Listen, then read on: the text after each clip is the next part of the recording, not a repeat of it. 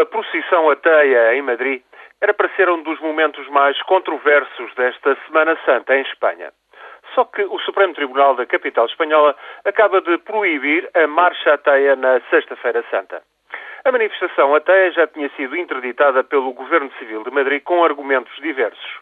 Prejudicava a imagem turística da capital, iria percorrer locais de alto simbolismo histórico, artístico e religioso e havia ainda o risco de elementos radicais provocarem distúrbios.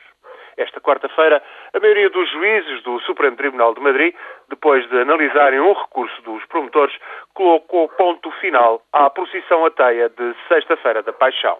Invocaram duas razões.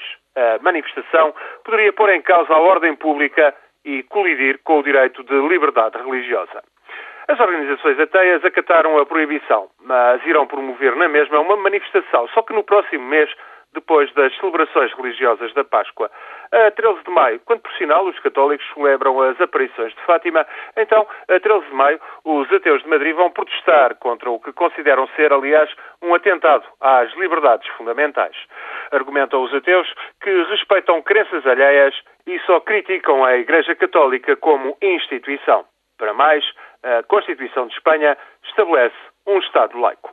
A polémica vai continuar por certo e grupos católicos ameaçam com queixas em tribunal por alegados ou eventuais atos ofensivos contra crenças religiosas. Ainda que a maior parte dos espanhóis esteja hoje de olho na final da Taça do Rei e atormentada pela subida dos juros da dívida externa, é certo que as polémicas em torno da religião, da indiferença em relação a crenças religiosas ou da negação do divino continuam bem presentes em Espanha tendo em conta a atormentada história religiosa do país e uma forte tradição anticlerical, é caso para dizer que, apesar de tudo, esta polémica quanto à procissão ateia de Madrid, até agora, ainda não ultrapassou os limites da civilidade.